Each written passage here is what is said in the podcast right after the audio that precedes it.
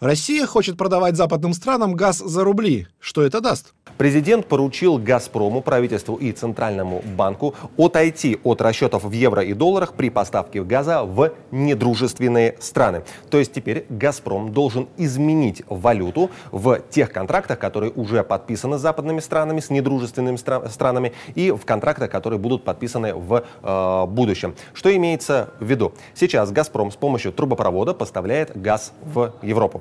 Никогда особенно эти контракты нам не раскрывались, их подробности, но по косвенным данным можно судить, что оплата на оплату в долларах приходится примерно 40% и около 60% приходится на оплату в евро. И теперь «Газпром» должен в одностороннем порядке заменить эту валюту на рубли. При этом Центральный банк и правительство должны проработать механизм, благодаря которому иностранный покупатель, будь то государство или организация, будут иметь доступ к этим самым рублям. Что за недружественные страны, о которых идет речь? Если брать с точки зрения потребителей нашего газа, то Северная Македония потребляет газ, и это на 100% наш российский газ. У Финляндии на долю российского газа приходится 94%, в Болгарии 77%, в Словакии 70%, Германия 50%, Италия чуть меньше 50%, Польша 40%, Франция 24%. То есть вот это весь газ, а, который они покупают у России. Все недружественные страны, разумеется, сказали нет, мы не согласны, либо мы не понимаем, как это работать, либо мы вообще не будем с этим никаким образом связываться. А, потому что, с одной стороны, это каким-то образом получается обходить свои же собственные санкции, с другой стороны, это получается обеспечивать постоянную валютный, э, валютный приток в Россию и так далее. Позиция России совершенно другая. Нам сейчас вообще невыгодно никаким образом поставлять вам э, товары за доллары и евро. Вы же нас санкциями обложили, так вот, будьте любезны в таком случае платить нами, э, нам, соответственно, в рублях. Соответственно, к чему это может привести? Э, чисто экономически. Сейчас «Газпром» продает 80% своей валютной выручки. Теперь получается, если эта система будет введена, вся стопроцентная выручка будет оставаться внутри банковской системы, у «Газпрома» будут э, рубли. При этом очень многие участники рынка и эксперты задают себе вопрос, насколько в таком случае изменится роль рубля в мировой экономической системе. И здесь, учитывая реакцию недружественных стран, усиление рубля вот в, данной, в данном экономическом сегменте, оно пока видится с трудом, потому что и доллар, и евро слишком сильно интегрированы в мировую финансовую систему. Если удастся наладить действительно продажу рублями, причем не только в недружественные страны, но и в дружественные страны, в тот же самый Китай, Индию и другие государства в расчете за рубль, тогда возможно, подчеркиваю, возможно, роль рубля может начать э, немного меняться. Как нынешняя ситуация в мире влияет на рынок нефти? На рынке нефти сейчас несколько интересных событий. Во-первых, совсем недавно в Черном море был э, шторм, э, вследствие которого урон получил Каспийский трубопроводный консорциум. Под Новороссийском есть специальный э, нефтяной терминал, то есть нефть из Казахстана по трубе поступает в Новороссийский терминал, откуда грузится на танкеры и отправляется уже э, покупателям в другие страны. Так вот, из-за шторма этот терминал был поврежден и сейчас, по большому счету, не функционирует. Э, это 1 миллион баррелей примерно в сутки. От общего потребления ежедневного миром это 1%. То есть, казалось бы, немного. Но сейчас любые действия на рынке нефти, любые заявления, любые аварии, э, вообще все что угодно, что добавляет нервозности, толкает цену вверх. Уже Казахстан заявил, что каким-то другим образом отправлять свою нефть покупателям для них пока не представляется возможным, да, это повлияло, собственно говоря, на э, нефтяные цены. Добавим еще несколько просто наиважнейших факторов. Во-первых, э, Соединенные Штаты уже приняли решение отказаться от российской нефти, де-факто они от нее отказались. Европейские страны заявляют, что они не будут закупать э, нефть у э, России, да, все это также толкает вверх нефтяные цены. Конечно же, все говорят, что теперь Иран, ОПЕК и другие, Венесуэла та же самое, должны будут нарастить объемы э, добычи и продажи нефти. Но при этом ОПЕК э, действует, скажем так, по-хитрому. То есть, с одной стороны, они не пользуются данной геополитической обстановкой для наращивания своих объемов э, добычи в рамках дисциплины картеля. Там дисциплина и так шаткая, и вот если сейчас ее начнут расшатывать э, каждая страна в свою пользу, она рухнет вообще. Поэтому дисциплинированно картель пока свои объемы выдерживает. Это первое. То есть дополнительного предложения на рынке не, не появляется, хотя спрос все равно все еще высокий. К тому же стоит добавить еще один интересный нюанс. После того, как Россия заявила, что планирует переходить на поставку газа в недружественные страны за рубли, а, вице-премьер Новак заявил, что а почему только газа, мы продумаем над тем, чтобы и нефть еще продавать за рубли. В-третьих, Сауди Арамко, крупнейшая нефтяная компания в мире из Саудовской Аравии, заявила, что планирует или, по крайней мере, обсуждает возможность продажи нефти за юани в Китай, что также вызвало э, какое-то сумасшествие на рынке нефти, потому что это означает какой-то уход от долларовой составляющей, что на текущий момент ну, рынком э, воспринимается вообще как что-то немыслимое. Вся эта совокупность факторов, она толкает нефтяные цены вверх. Из просто последних прогнозов, которые звучат на рынке, э, аналитики не исключают цену в 200 долларов, кто-то даже в 250 в течение года. Это, опять-таки, возможность. Наступит она или нет, э, большой вопрос. Но вероятность такого исхода при всех текущих факторов, э, факторах она существует. Минфин США ввел санкции на сделки с золотом Банка России. Что это значит? У России пятый золотой запас в мире. 2300 тонн, если округлить, примерно 130 миллиардов долларов. Что сделали Соединенные Штаты Америки? Любая сделка иностранной компании, которая проводится с российским золотом, подпадает под американские санкции чему это может привести? С одной стороны, все слитки российского золота находятся на территории нашей страны. Это первое. Но чего мы лишились? Мы, по большому счету, лишились возможности покупать или же продавать золото в рамках экономического пространства, где действуют доллары, евро и компании из недружественных стран. Остаются ли у нас рынки для продажи своего золота? Да, остаются. К примеру, это тот же самый Китай, как вариант, ну и э, рынок, допустим, в той же самой Африки. Но есть нюанс. Нюанс под названием дисконт. То есть российское золото де-факто сделано токсичным. Что может делать Россия в таком, в таком случае? Предлагать дисконт, то есть скидку. При необходимости продавать это золото, но со скидкой в 10, 20, 30 процентов, как удастся договориться. Зачем вообще продавать золото, можно спросить, для поддержания и валютного курса, и экономики, для притока, собственно говоря, валюты в государство. Опять же, мы последнее время золото не продавали. То есть большую часть времени мы золото закупали. Мы создавали дополнительный золотой резерв. И планов там по его продаже у Центробанка пока нет. Если возникает необходимость продажи золота, появляются два главных нюанса. Искать покупателя не в Европе и Америке, а в Китае, в Африке или, скажем, в арабском мире. И второй пункт – это продавать его, но уже с дисконтом. Вот эти ограничения неприятные. На неделе рубль заметно укрепился по отношению к доллару и евро, что сейчас поддерживает нашу национальную валюту. Нашу национальную валюту сейчас поддерживают в основном э, заявления, которые делаются э, представителями России. То есть э, первое, самое главное заявление, после которого рубль стал укрепляться, это решение продавать наш российский газ за рубли. Плюс высокие цены на нефть – это фактор, который также поддерживает российскую национальную валюту. В целом, пока, скажем так, основной пакет санкций, прям самых ударных и мощных, был рынком отыгран. Как только все эти санкции, в том числе отключение от SWIFT, отказ от российской нефти Соединенными Штатами Америки и все остальное вылили на э, Россию, курс в моменте показал э, эмоциональный скачок. То есть мы видели 120, 130, там где-то даже 150 рублей за доллар. Это была чистая эмоция, работа, соответственно, по спекуляциям и так далее. После чего начинается откат. А, откат э, что из себя представляет? Реальную оценку, более-менее четко направленную. Как себя чувствует экономика, какие денежные поступления, что мы продаем, за какую сумму и так далее. Вот это сейчас начало отражаться в курсе национальной валюты. Действия Центрального банка, которые отсекли спекулянтов, также помогли российскому, российской национальной валюте укрепиться на московской бирже. По большому счету, мы сейчас находимся в новой реальности. И в этой новой реальности такая отсечка для рубля – это курс 100 э, рублей за доллар. То есть вот укрепляемся, это значит идем куда-то в район 100 рублей.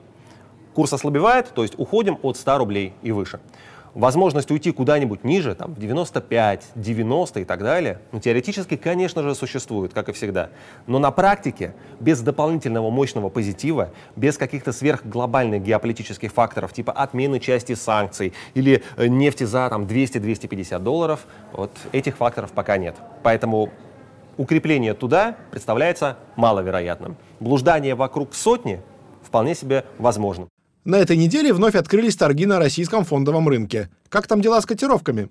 Торги открылись очень ограниченным числом инструментов. Это чуть больше 30 акций, самых таких э, ликвидных инструментов российского фондового рынка. В первый день после открытия торгов котировки всех российских бумаг пошли вверх. В моменте был двузначный рост индекса московской биржи. Потом этот рост начал немного ослабевать. Закрылись, конечно же, в зеленой зоне, плюс 4 с небольшим процента. По отдельным бумагам, опять-таки, двузначный рост и довольно неплохие объемы. Объем торгов составил 108 миллиардов рублей. Для сравнения, в конце прошлого года, в январе этого года средний ежедневный объем торгов составлял где-то от 80 до 100 миллиардов рублей по всему спектру инструментов российского фондового рынка. А здесь только по 30 с лишним бумагам он составил 108 миллиардов рублей за один день. Это очень хороший и мощный объем. При этом э, физических, э, доля физиков, то есть физических лиц, которые торговала на рынке в этот день, составила примерно 60%.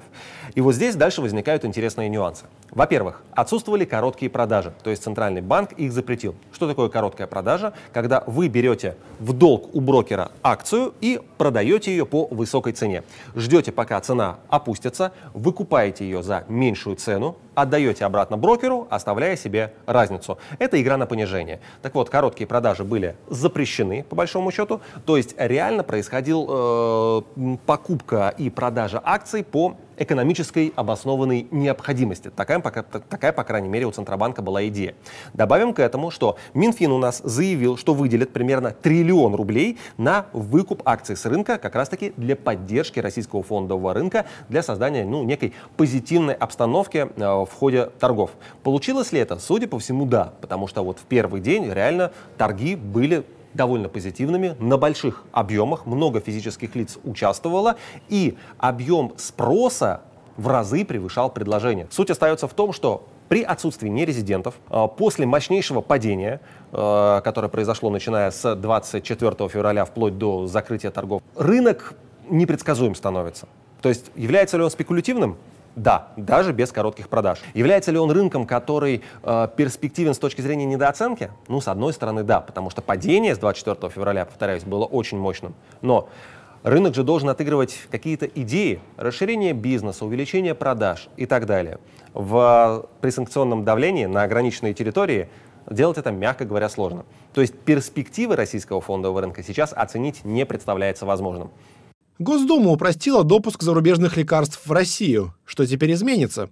Если понадобится, то до конца года Государственная Дума разрешает ввоз и продажу лекарств с наклеенной этикеткой на русском языке. Как это работало раньше? Если лекарство зарегистрировано в Россию, ты хочешь его поставлять, не проблема, поставляй. Но упаковка должна быть на русском языке, инструкция на русском языке. Теперь от всей этой процедуры можно отказаться и просто на иностранную э, коробку наклеить этикетку на русском языке, где указано, что за лекарство, э, там состав, инструкция и тому подобное. То есть просто все это отбивается одной единственной наклейкой без производства упаковки.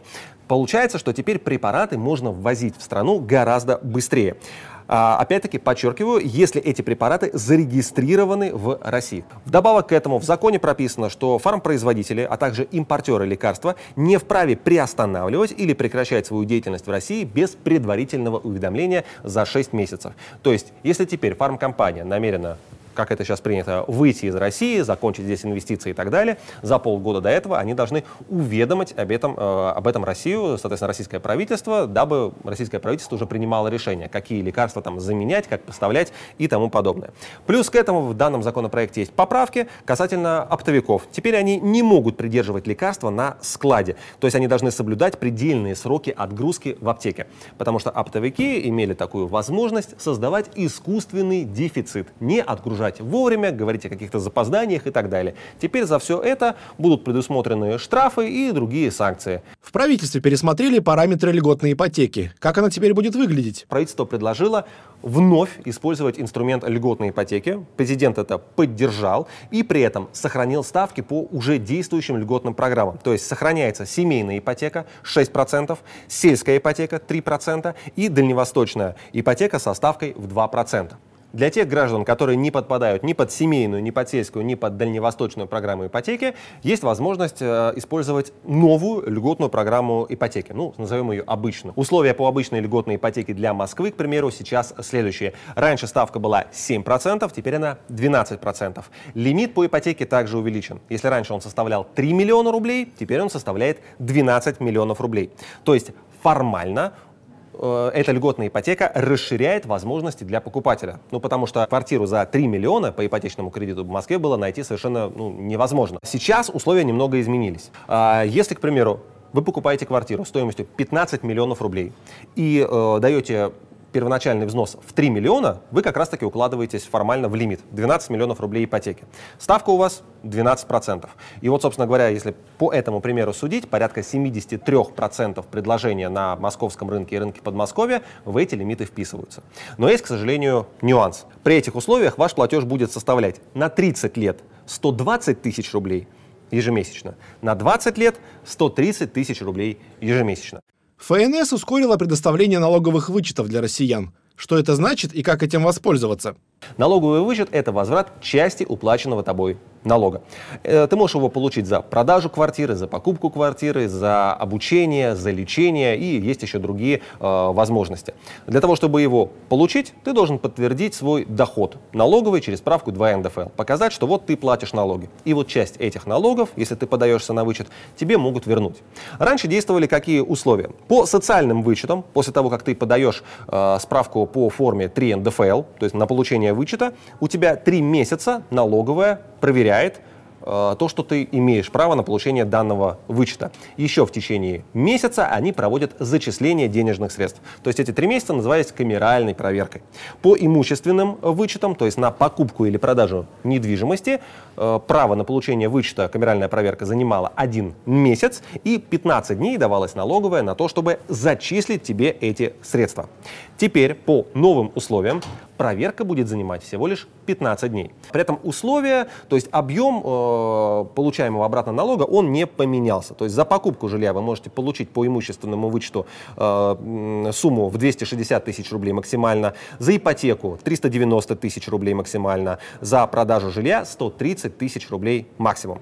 По социальным, а именно это благотворительность, лечение и образование, это 120 тысяч рублей. В налоговых все уже давным-давно автоматизировано, и большую часть всей этой проверки они проходят автоматически. По справке 2 НДФЛ так это абсолютно точно. Если вы официально трудоустроены, все эти данные автоматически туда подсасываются, и фактически они уже проверены. То есть налоговый инспектор проверяет только ваше обоснование на получение данного вычета. Если брать, к примеру, на э, лечение, да, лицензию медицинской организации, счет на оплату вашего лечения, э, справку о том, что это лечение было вам необходимо и так далее. Если раньше действительно ты ждал три месяца только проверку, месяц на перечисление денег, то теперь все это в 15 дней, но это отличная инициатива. Российским отелям на 5 лет обнулят НДС. Может ли подешеветь отдых в России? Это касается не только гостиниц, отелей, хостелов и кемпингов. Это касается всех, кто предоставляет туристические или экскурсионные услуги и использует туристическую инфраструктуру. Ну, допустим, самое простое – автобусные экскурсии.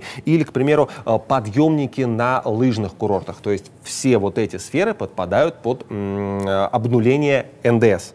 Может ли это привести к тому, что цены на отдых снизятся? Ну, в текущей обстановке рынке э, вероятность этого мала. Но это может привести к тому, что цены, по крайней мере, не будут расти. То есть для э, сферы туристическо-гостиничного бизнеса это реальная экономия денежных средств, которая позволяет не увеличивать цены.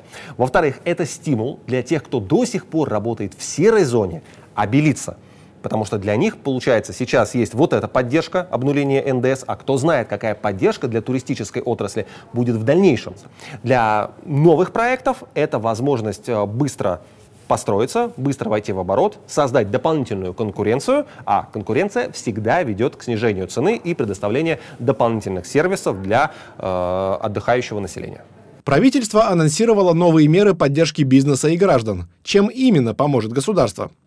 Во-первых, Михаил Мишустин предложил гранты для э, юных предпринимателей, то есть возрастом до 25 лет. Грант, напомню, это та э, сумма средств, которая тебе выделяется в помощь для развития твоего бизнеса, и ты не возвращаешь ее государству. Ты тратишь именно, инвестируешь ее в свой бизнес. Соответственно, размер гранта от 100 тысяч рублей до полумиллиона рублей. При этом, если ты хочешь развивать свой бизнес в арктической зоне, то тебе грант выделяется даже больше, миллион рублей. То есть твоя самая задача, если ты предприниматель, тебе до 25 лет, у тебя либо уже есть э, малое предприятие, ты индивидуальный предприниматель, или какой-то бизнес уже работающий, возможно, у тебя есть только идея для бизнеса, но не хватает средств. Теперь просто-напросто подавай э, заявку на этот грант, получай его и, самое главное, работай. Далее, для сельского хозяйства также были предусмотрены ряд субсидий. В частности, это субсидии на железнодорожные перевозки для аграриев. На них выделено 4,3 миллиарда рублей. То есть железные дороги, по которым оставляются товары, это кровеносная система всей экономики. И получается, для аграриев, для которых, в принципе, довольно дорого что-то выращивать и тяжело продавать, у них, по крайней мере, есть возможность свои товары доставлять максимально быстро и максимально дешево, то есть оставлять деньги для инвестиций э, в собственное развитие и в собственное производство. В-третьих, э, в качестве меры поддержки бизнеса полная отмена практически всех проверок, ну, кроме тех, которые напрямую связаны с безопасностью. Это огромнейший э, плюс для большинства предпринимателей, потому что не нужно отвлекаться от текущей деятельности, готовить все документы, там, скажем, для э, пожарной, для санэпидемстанции, для налоговой и так далее. То есть все, ты занимаешься исключительно работой. Ну и плюс к этому дополнительная поддержка для застройщиков, потому что строительная отрасль одна из ключевых в России. То есть ты не просто строишь дом, да, обеспечиваешь людей жильем, ты даешь работу с заводом, которые производят бетон, кирпичи, металлоконструкции и тому подобное. Для правительства важно, чтобы стройка работала, и опять-таки дополнительные гарантии, дополнительные средства, все это будет застройщикам также, по словам Мишустина, предоставлено.